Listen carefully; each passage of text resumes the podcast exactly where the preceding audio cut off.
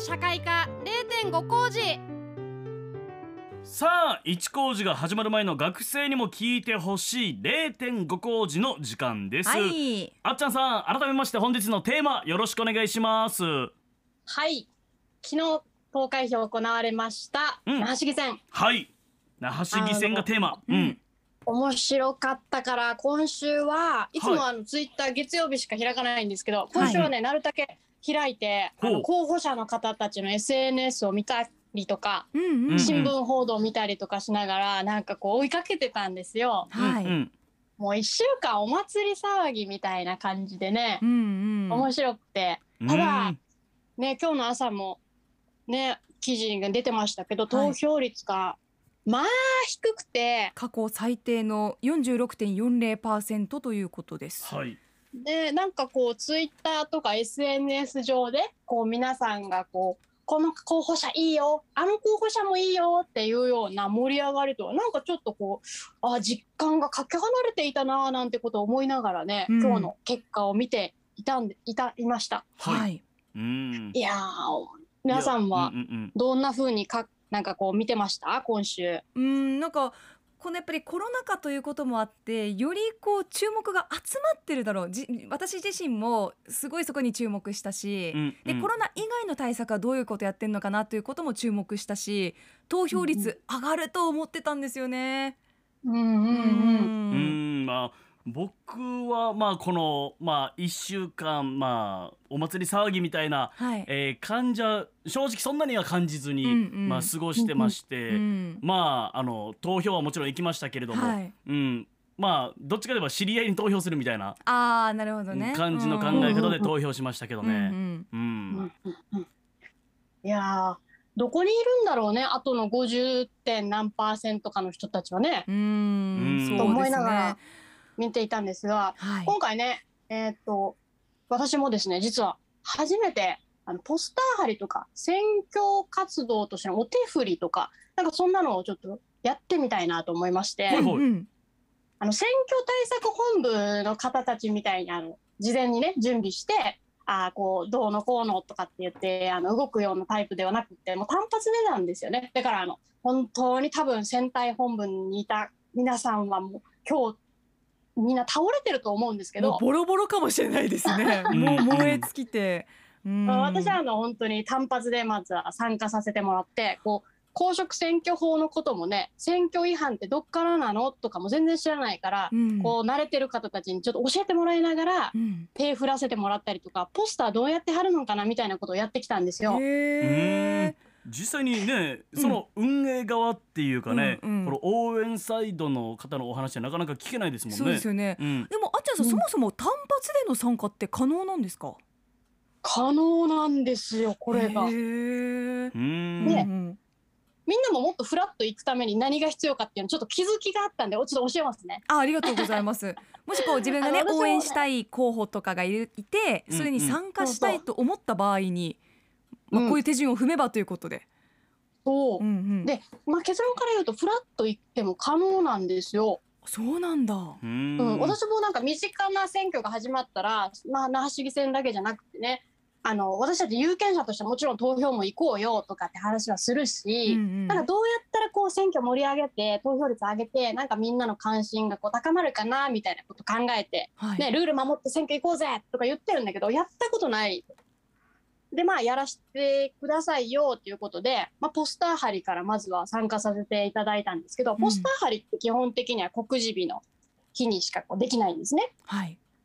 あのスタートがね。うんうん。その。選挙の告示前にはポスターもちろん貼っちゃいけないでしょ？うんうん。だからポスター貼りって選挙告示しましたってなってから貼りに行くんですね。はい。うんうんでその順番っていうのも朝投票の番号が抽選されて「ああじゃあなんだなた何番ね」と。へ「え何番ね」っていうのが振り分けられてあれだから届け出順じゃないんですよ。あ。そうなんですね。確かにあれ絶対最初の方有利だなと思いますもんね、うんうん。思うよね、うんどうやどうなってんのかな？どうなって決められてんのかな？あの貼られてない番号誰かなとかね思うじゃないですか。はいはい。うんでもあれも勝手に貼っちゃいけなくって必ずその番号ねっていう指定された番号にえ貼ってくださいっていうのを確認してからスタート。そういうことか、ね。なんか一桁番号で貼られてないところとかあるからなんかうんうん。もったいないなと思ってたんですけど、ねそういうことなんですね。うん、うん。で沖縄県あ沖縄県ごめんなさい。那覇市だと371箇所の看板がありまして。いあそんなに、はい。やもちろんあの首里から小禄までうん。ありますから、はい。各地に全部こう点在してるんですよね。うんうん。でこれをこううん一つ一つ貼っていくんですけどいやーこれをですね私も何地地域か地域かうんうん。回らせてもらったんですが20枚ぐらいかな私の方だけでも、やらせてもらったんですけどいやまあ見つけるのが大変なんですよ。あこの掲示板を？掲示板を。で、うんうん。私もわからないし初めてやるから土地勘のある地域をさせてもらえますか？っていうことで、うん。私地元が大六なので、はいはい。あの上原の方とか、うんうん。小六地区をちょっとあの分かるところで回らせてくださいって。土地勘ある地域の看板探したんだけどそれでも探せなくて。これ探せないってことは目に留まりづらいってことなんじゃないですか？いやあの逆でしあの住宅地の中にあったりとかあうんうん。はいはい。車道の大きな道だ沿いだけじゃないからあ公園のあ中公園もう車道ではなくて公園の内部に入ったりとかしないと、ーうん。あの晴れない場所があったりとか。へえそれちょちょっと地域の内側というかねいやもうより生活圏に入っていかないといけないんなんかですね数字も数字も、うん。ここそんなに 本当に何メートルぐらいのところにもあったりしますもんね。うん。する。うん。へえまあ、そういで公う規定があ共駐車るんですね。場に止めて、こう走り回って私はあのあのやってたんですけど、はい。うん慣れてそうな人たちの人はみんなバイクでこう連なって「はいこっち吹きました。はいじゃあこの人張ります」みたいなことをやってへはーってすぐ行っちゃうんですよ。へ初めてだからあの張った瞬間にシワが寄るのも許せないからこう一生懸命ここし こしこししてたんだけど。丁寧にね。ああうんうん。印象をちょっとでも良くするために。はい。うん。そしたらめっちゃ時間かかるじゃないですか。はいはい。いや20枚前後は20枚ちょっとぐらい貼るのも3時間ぐらいかかって午前中で終わらすのやっとだったんですけど。大変。ただ9時台から始まって最初9時台ぐらいではまだ1桁枚数ぐらいだったんですが、はいはい。お昼午前午後ぐらいになるともう3分の1は貼られていて夜にはほぼほぼみんな貼られているような状態になってたんで、うん。どこのかしこもみんな走り回ってやったんじゃないかなと思うんですね。はいはい。うんうんうん。はい、ここがこれで今回ねでも本当わからんって言いながら一番助けられたのが面白くて那覇市議選のオープンデータ化大作戦っていう風に、あの個人の方でもう IT 企業にお勤めしながら、うん。シビックテックって言われるその市民がこう IT を使って、うん。えー、と政治とかそういったのに参加していくっていうような活動をね、されている太田好美さんという20代の若者ですよこれも。はい、また。うん。はいはい。シビックテックはねあの台湾のコロナ対策で注目された言葉ですけれども、へー。その技術、うん。沖縄でもね頑張って活用して活用してっていうか自ら能動的に発信してる方がいらっしゃるんですね。うん、でうん。この Google マップにこのママップを読み込むと次はどこですあそこですっていうのが出てきてくれるんですよ。僕これ新聞見た時に、うん。これってまあ何の意味があるんだろうと正直思ったんですよ、うんうん。そこに役立てられるんですね。う、んこれはねあるだけでめちゃくちゃ多分助かったと思うんですよ。へ。ー。船体がねにベテランのうん。あの対策する人がいれば蓄積して、あああれあそこにあるよとかわかるかもしれないけど、うんうん。新人とか無所属税は、そうですよね。データ化されてないと絶対わかんないなってことも今回あの分かりました。はい、うんうんううんん、確かに。まあ、そのポスター貼りもねあっちゃんさん本当にこう一生懸命貼って回ったという話もありましたが 他にも何か印象的だった活動はありますか、でであのポスター終わって次お手振りっていうのをまずさせてもらってうん。選挙カーに乗らせてもらったんですね。うんはいはいはであのまあ私乗ったのスピーカーのない選挙カーだったんであの、どれぐらいあのはお話コミュニケーション取れるんかなっていうのが不思議で見たことはあったんですけど、前も、はい、はいスピーカーないから何言ってるか分かんないなってずっと思ってたんですけど、うん。い、うん。うんあのこう乗せてもらったら意外と沿道の方々からお話できて「あ頑張ってください」とかいう方とかいてね。へえあこれは車に乗った状態でちょっと距離が空いてる状態で頑張ってと声かけられたってことですか、あそうそうそう。で私いつもね選挙カー見たら手振ったりして頑張ってとか言ってたんですけどあれうん。冷やかしと思われてないかなと思ってね不安だったんですけどね、うん。ああはいはいいや意外と言われると嬉しいからどんどん振り返そうって。うん。そうなんですね。へえただこれ誰でもやっていいかっていうとそんなことなくて。あこの選挙カーに乗ることですか？はい。運転手は選挙カーのあ選挙運動員っていうので運転手っていう腕章をつけてるんですよ。でお手振りする時にも、はいはい。この腕章を必ずもつけていないとうんうんそしてお手振りというか選挙活動みたいなことをしてはいけないらしいですね。そうなんですでか事前にちゃんと届けられてる認められた人しかできないってことですか？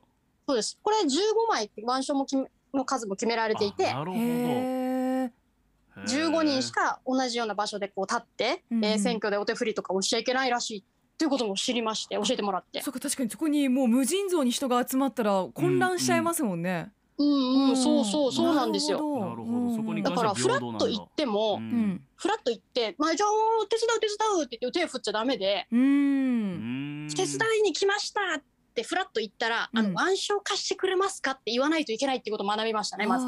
でその腕章が余っていれば参加ができるっていうことですね。